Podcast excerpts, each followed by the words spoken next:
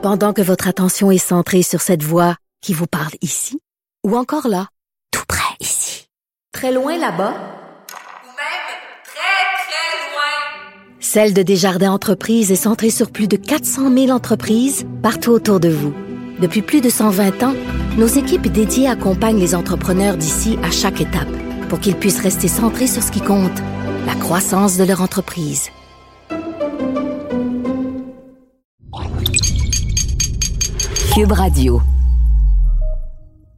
Aujourd'hui, pour euh, notre balado, je vous propose une euh, formule un peu différente avec un invité euh, qui est avec moi en studio. Cet invité, c'est un designer automobile. Il travaille justement en design automobile ici à Montréal et il a travaillé sur plusieurs projets vraiment exceptionnels comprenant par exemple euh, celui qui a fait le, design du euh, T-Rex de Campagna. Il a aussi fait le design des euh, Corvette Callaway, des voitures hyper performantes, très aérodynamiques. Donc, on va parler un peu de lui, évidemment, de sa carrière, de ses réalisations, et aussi, on va parler de design automobile en général avec mon invité aujourd'hui, qui est Paul Deutschmann. Ici Gabriel Gélina du Guide de l'Auto. Montez à bord avec moi pour cette série de podcasts au cours de laquelle il sera question de performance, de technologie, d'histoire et surtout de notre rapport avec l'automobile.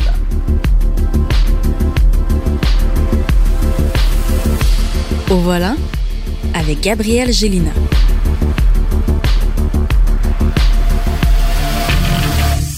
Alors, euh, Paul Deutschmann, bienvenue à mon balado. C'est très gentil euh, à toi. Je, me permets de te tutoyer parce qu'on se connaît quand même depuis ben très, très longtemps ben maintenant. exact.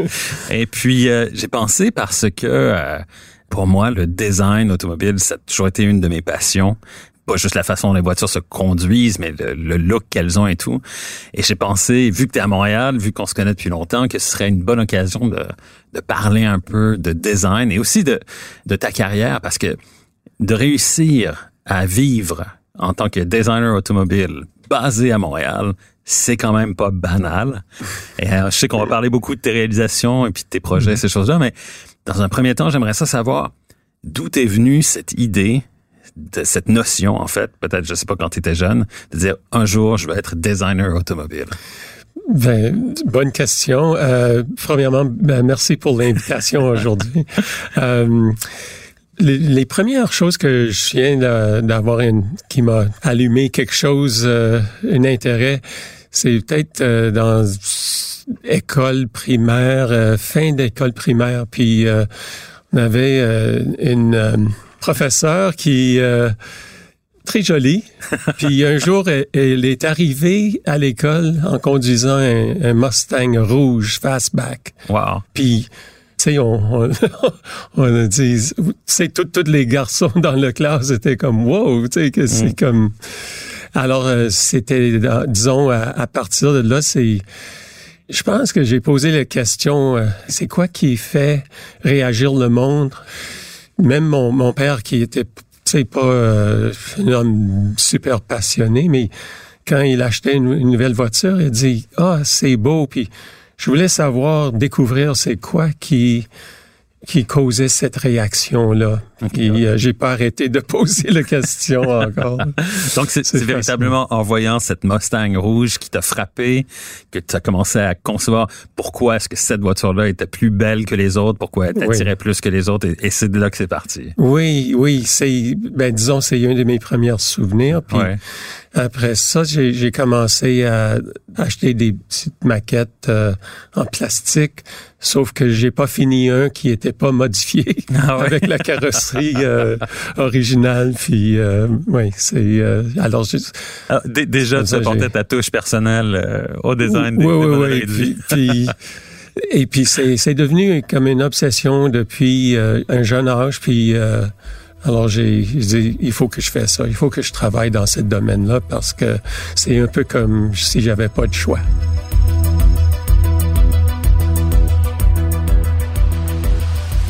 une fois que tu as eu cette passion-là, une fois que tu as, décidé de faire ce métier-là, comment es-tu parvenu parce qu'il faut faire des études spécialisées. Mm-hmm. C'est pas n'importe qui qui peut s'improviser designer automobile. Il faut, faut, suivre une certaine formation. Quelles sont les étapes justement de la formation que tu as suivie?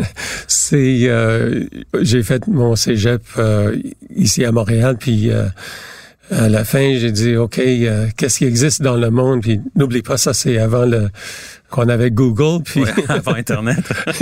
puis euh, j'allais dans le la, bibliothèque, puis j'ai recherché un livre sur euh, design automobile, puis les collèges. Puis j'ai trouvé un en Angleterre qui s'appelle l'Université de Hertfordshire. Puis j'ai dit, dans le temps, c'était Hatfield Polytechnic. Puis Qu'est-ce qui m'attirait, c'est que c'était un cours d'ingénierie, mais chaque semaine, il consacrait du temps à faire du styling, des croquis, des rendus, des maquettes en argile. Puis, alors, je trouvais que c'était un mélange qui était assez euh, unique, puis ça me fascinait. Je suis allé là euh, comme ça, puis quatre ans plus tard, j'avais mon, mon bac dans c'est un bac d'ingénierie, mais euh, donc tu as décidé de te rendre en Europe, en Angleterre et d'étudier à l'université anglaise justement pour apprendre le design, mais pas juste le design, mais aussi l'ingénierie. Oui, oui, parce que je trouvais le côté technique, c'est très très important. Oui, absolument. Dans le design, c'est très important, oui. Parce que souvent, en tout cas, c'est ce qu'on remarque souvent dans, dans les chez les constructeurs automobiles aujourd'hui, c'est qu'il y a toujours une espèce de rapport de force Mhm. souvent entre les designers et mhm. les ingénieurs. Les ingénieurs veulent certains paramètres, les designers veulent autre chose. Puis c'est difficile des fois d'arriver à Oui, c'est classique et, et c'est une de mes euh, les choses que j'aime le, moins, c'est qu'on assume qu'il va y avoir un conflit entre les ingénieurs puis les designers puis les stylistes. Les ingénieurs regardent les stylistes comme des artistes puis les et vice versa. Euh, hmm. puis euh, mais les meilleurs designs, puis historiquement, les, comme le Mini, c'était conçu par Issy Gonis, c'était un ingénieur, euh, les Citroën aussi. Euh, alors, il y a, il y a aucune raison. Puis je pense que les, les entreprises aujourd'hui qui acceptent que les deux vont travailler ensemble pour créer un meilleur produit sont les les designs les plus réussis. Donc, tu es en Angleterre, tu sors de l'université, et en sortant de l'université, tu vas travailler chez Jaguar et Land Rover. Euh, oui, mon premier emploi, c'était euh, chez Rover. Puis c'était drôle, euh, une petite drôle d'anecdote, c'est que, tu sais, en voyant que l'université, mon université, c'était comme ingénierie. Alors, c'était pas comme complètement naturel d'un ingénieur d'entrer dans le département de design. Exact j'ai euh, harcelé un peu mes mes, mes euh, supérieurs. puis j'ai pas eu de chance, mais finalement il y avait un concours par euh, Hot Car, le revue Hot Car en Angleterre. Ouais, ouais d'accord. Il y avait 550 gens qui ont rentré les participés et puis j'ai gagné le premier prix. OK. Alors là, avec le design sur la page couverture, je suis rentré euh, voir mon supérieur. Avec ton design sur la page, sur la, première page d'un magazine britannique sur les voitures. Et, deux semaines plus tard, bureau de, de design de, chez Rover. C'était comme si j'étais dans une temple. C'était incroyable, incroyable d'être entouré par des designers, puis euh, des modèles d'argile, puis des rendus sur les murs. C'était vraiment merveilleux. Donc là, vraiment, tu étais chez un constructeur au département de design. Tu as compris finalement que tu avais trouvé ta niche, finalement. Oui, dans les quatre ans que j'étais là-bas, euh, oui, oui, c'est ça.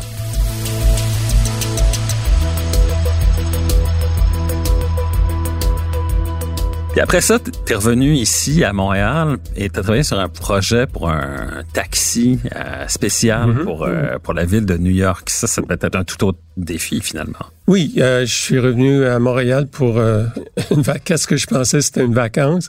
Puis avant de retourner travailler chez Rover, puis je, je vais appeler. c'était la compagnie, c'était Guillaume Smith Marker, GSM. Mm-hmm. Puis j'ai dit je, je, vais les appeler voir qu'est-ce qui se passe à Montréal en termes de design. Il dit, euh, on travaille sur un taxi euh, pour New York. Quand est-ce que tu peux commencer? la vacances a, changé, euh, puis je suis resté à Montréal depuis ce temps-là.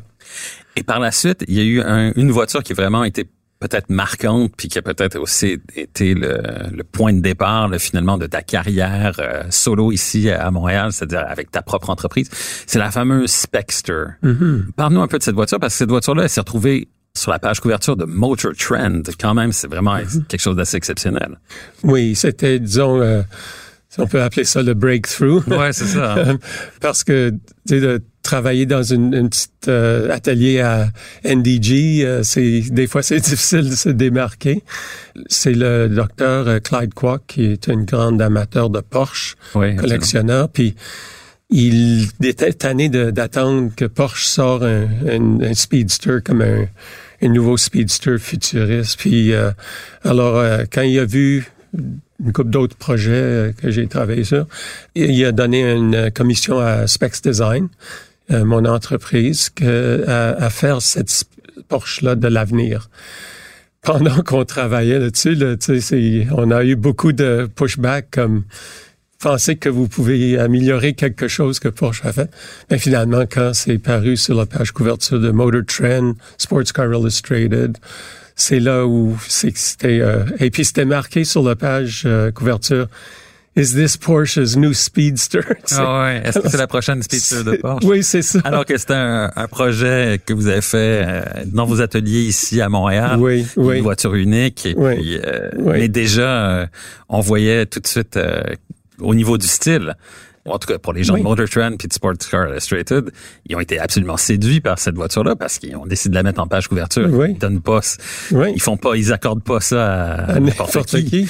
Euh, Alors, plus forte raison pour une voiture unique construite à Montréal, c'est vraiment exceptionnel. Oui, c'est euh, et puis un des, les plus beaux moments de ma vie, c'était d'aller dans un magasin de revues. Ouais, de magazine, ouais. De, de magazine, puis de voir le, le Motor Trend, euh, là, c'est des yes. Puis finalement, c'est à cause de ça que j'ai rencontré euh, Reeves Calloway. Ben justement, euh, parlons-en de, de, de, Calloway parce que Reeves Calloway, c'est tout un bonhomme. Évidemment, bon, euh, pour ceux qui connaissent beaucoup l'automobile, ils savent que il modifie des Corvettes pour les rendre plus performantes. Il travaille beaucoup aussi sur le design, sur le style. Et donc, est-ce que c'est parce qu'il a vu la Spexter justement sur la page couverture de Motor Trend qu'il a décidé de te contacter?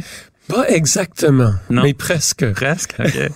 dans, dans, dans la revue Auto Week, ils ont, ils ont, fait, ils ont mis euh, deux paragraphes avec une petite photo mm-hmm. du Spexter avec mon numéro de téléphone. Puis euh, Reeves Calloway a appelé, m'a appelé directement. Puis euh, il dit, ah, j'ai vu votre, votre Spexter. J'ai dit, oui, mais Monsieur Calloway, avez-vous vu le, le Motor Trend de ce mois-ci? Il dit non. Je dis, go, go take a look. Techniquement, là, sa première question, c'est, Paul, peux-tu dessiner une carrosserie pour une voiture de 250 000 à l'heure? C'est 400 km à l'heure. J'avais aucune idée, mais ma réponse tout de suite, c'était bien sûr. Et puis, euh, non, ben regarde, le projet, c'était bien entouré avec des ingénieurs, des spécialistes de aérodynamique, parce qu'à ces vitesses-là, une, voiture peut devenir un avion. Exactement, parce que quand on regarde la forme d'une voiture, c'est exactement la forme d'une aile d'avion, elle est bombée sur le dessus, plate en dessous. Exact. Alors, euh, donc, il faut travailler l'aérodynamique justement pour éviter ce... Oui, il y a des périls. Et surtout pour 200 000 à l'heure. 250. 250, c'est ça exactement. Lui, il y avait cette cible-là en tête. Il voulait absolument qu'elle fasse 250 000 heures. C'était ça le, le cible était comme défini avant que j'arrive dans le portrait. Wow. Il est arrivé à Montréal dans son euh, aérospatial Gazelle, un hélicoptère, oh comme trois semaines plus tard, parce que j'avais préparé quelques rendus pour le cette concept-là de Callaway. Ouais. Puis euh, quand il est arrivé, euh, il a atterri à côté de à l'habitat 67. Avec son hélicoptère. Oui. Directement. Directement. Puis on a fait le tour de euh, la piste euh, de circuit Gilles Villeneuve en Spexter. Alors c'était un peu mon entrevue. C'était ça. C'était ça, ouais. Il était venu voir la vraie voiture, ta voiture, la voiture que tu avais dessinée, la Spexter. Oui, Puis il était venu voir te, pour te saisir, comme on dit en anglais, oui, oui, pour, pour, voir si vous aviez des atomes crochus, si vous pouvoir travailler ensemble, c'est ça? Exactement. Puis euh, ça a fait bon, depuis ce temps-là, on travaille ensemble. Oui, ça fait plusieurs années parce que t'as pas fait juste une. Callaway, la Arrow Wagon aussi, la Corvette qui a une carrosserie qui ressemble un peu, euh, j'ose pas dire une familiale, mais presque, une espèce de, shooting brake. Shooting brake, oui, c'est ça. et, euh, et, ça, c'est un design qui est, pour moi, tellement génial. Moi, je trouve cette voiture-là absolument réussie. On a fait euh, trois générations de Corvettes ensemble. C'est le, mm-hmm. le, la première s'appelait le Sledgehammer. c'est devenu le Aero Body, mm. qui était disponible sur toutes les voitures euh, Callaway. Puis, on a fait la prochaine série, euh, c'était le C12 Callaway, avec une version Speedster. Puis, ouais, ouais, je me souviens de ça. Puis le C16, finalement, euh, aussi qui est apparu à, Pebble Beach. C'était le dévoilement... en 2007, je pense. À Pebble Beach en 2007. Puis... ouais, le concours d'élégance de Pebble Beach, ça c'est comme le grand rendez-vous quand on parle de, de design automobile. Ça peut être spécial de, de, lancer une voiture dans cet environnement-là parce que c'est vraiment euh, en matière de design, il y a Pebble Beach, il y a peut-être Villa d'Este peut-être en Italie. Oui, je rêve à ça, mais c'est pas arrivé encore. mais euh, un, secret bien gardé, c'est que le prototype du C16 Speedster qui est apparu à Pebble Beach, c'était construit 100% à Montréal. Ah ouais, wow. Mm-hmm. Pas loin d'ici. OK, d'accord. oui, oui. Wow. Parce qu'évidemment, c'est une voiture construite à un seul exemplaire. Donc, euh, c'est des techniques de fabrication plus artisanales. Mais je savais pas qu'elle avait été bâtie ici à Montréal. Tu oui. l'apprends aujourd'hui? Oui, puis quand c'est arrivé à, Pebble Beach, euh, la peinture était encore frais. veux dire, on a travaillé euh, jour et nuit pour rencontrer cette deadline-là.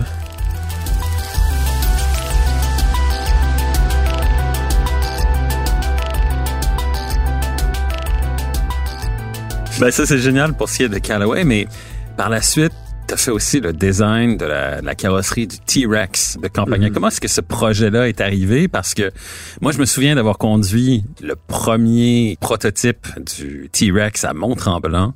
Et tout ce qu'il y avait comme élément de carrosserie, c'était une espèce de cône, si on veut, assez, euh, mhm. assez basique là, avant, mais il y avait rien euh, sur le reste du véhicule.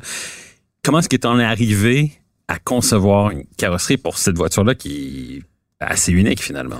Ben, c'est un entrepreneur euh, montréalais, euh, Daniel Noiseux, qui nous a mis ensemble. Quand je dis nous, je parle de Daniel Campagna, qui était le concepteur du châssis. Puis Daniel Noiseux m'a contacté pour euh, habiller le châssis et donner naissance au T-Rex. Côté conception, c'était les proportions de, du châssis, c'était tellement unique. Exact. Mais il y avait une beauté dans le châssis. Mm-hmm. Juste en le regardant, on pouvait visualiser quelque chose avec des belles proportions.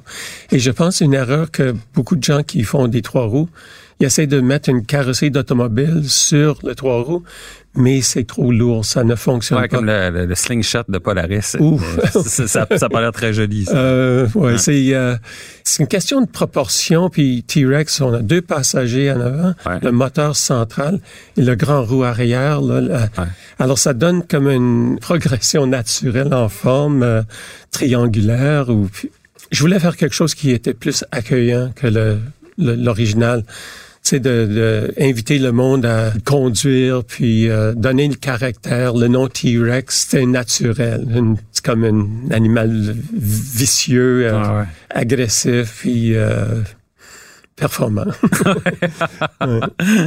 Et maintenant aussi, je pense que tu as souvent, bon, évidemment, travaillé ici, tu travailles, ton bureau de design est ici à Montréal, et Maintenant, tu travailles beaucoup aussi avec les autobus Lyon, les autobus électriques qui sont basés euh, juste euh, dans, dans, les basses Laurentines, en fait au nord de Saint-Jérôme. Saint-Jérôme, exact. Comment est-ce que cette collaboration-là est arrivée? Et aussi c'est très différent. C'est très différent des Callaway euh, Corvette qui font 250 000 heures, 400 km heure ou du T-Rex qui est une machine de performance. Là, on se retrouve avec des camions de livraison à motorisation électrique en plus. Point de vue design, c'est un tout autre concept. On est ailleurs tu sais, je, je m'intéressais toujours dans toutes sortes de, de véhicules, un peu mhm. comme s'il y a des roues attachées, euh, je suis intéressé. J'ai travaillé sur des ambulances de MERS, des, euh, des motorhomes, euh, road trek, puis c'est juste de trouver dans la niche quelque chose qui est excitant. Alors, pour moi, comme travailler pour les autobus puis les camions Lyon, c'était très naturel. Euh, je les ai rencontrés quand c'était comme, je pense, trois employés, puis aujourd'hui, c'est plus que 500 mm-hmm. en croissance. Puis euh, alors, c'est une, une histoire euh, de succès vraiment incroyable. Ça, ça donnait une opportunité unique de créer un genre de ADN. Mm-hmm pour une entreprise. Je pense, je sais pas combien d'années que c'est Lyon est, démarré, mais je pense qu'aujourd'hui on a une, gamme de produits qui ont une look euh, unique à eux. Puis euh, on va, voir où ça s'en va dans l'avenir. C'est, sûr que c'est il y a des choses excitantes euh, qui s'en viennent, mais alors c'est c'est, c'est vraiment mais vraiment bien que c'est c'est quelque chose qui se passe au Québec.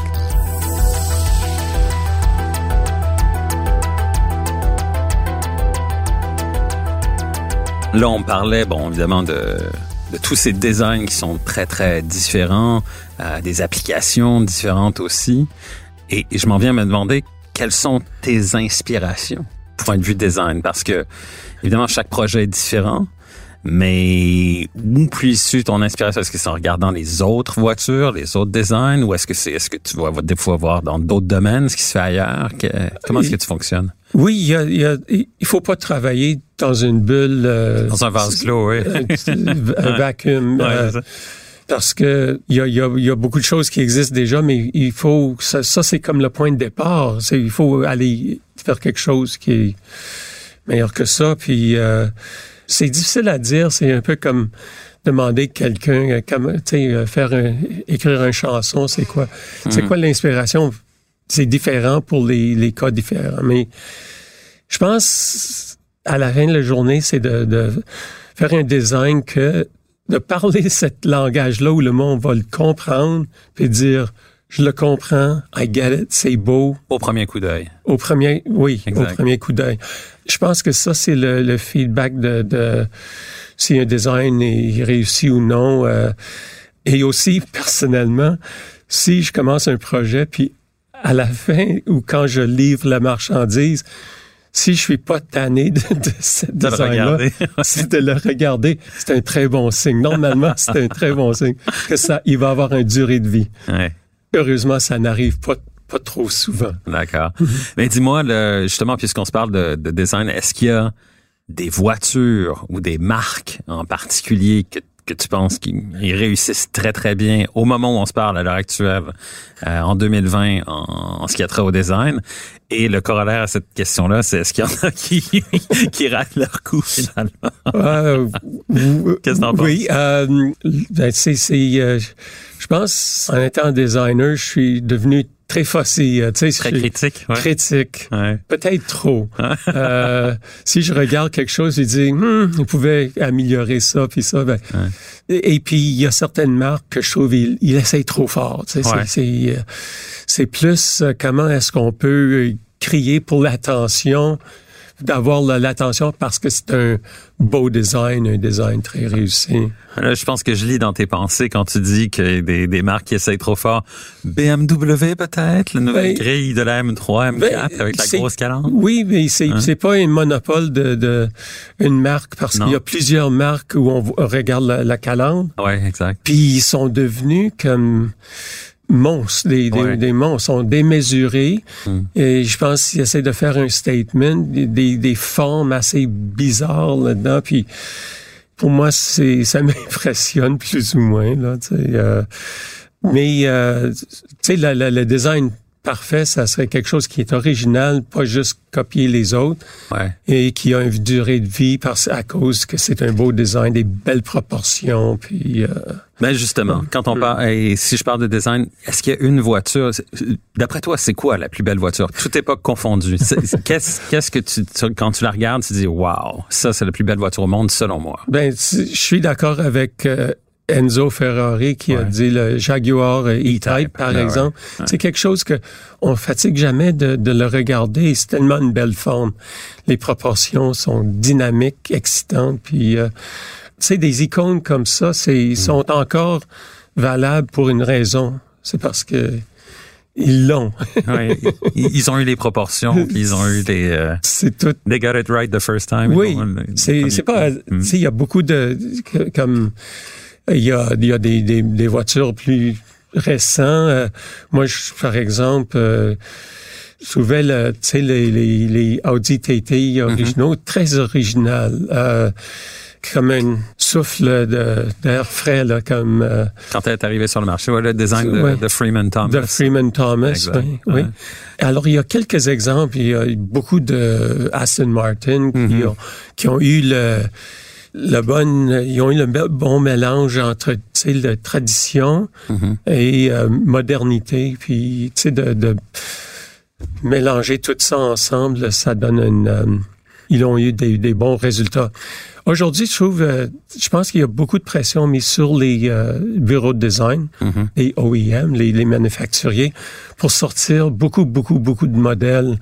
Et euh, je pense avec le volume, des fois, la qualité ou l'originalité du design souffre c'est mon, mon opinion, opinion personnelle. Ouais, Ben écoute, Paul, je te remercie beaucoup d'être euh, passé nous voir.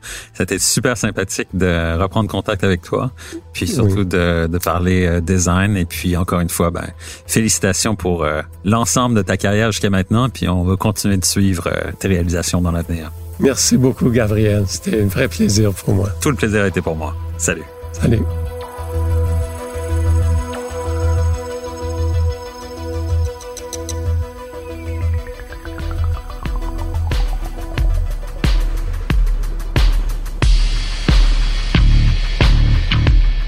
Recherche et animation, Gabriel Gélina.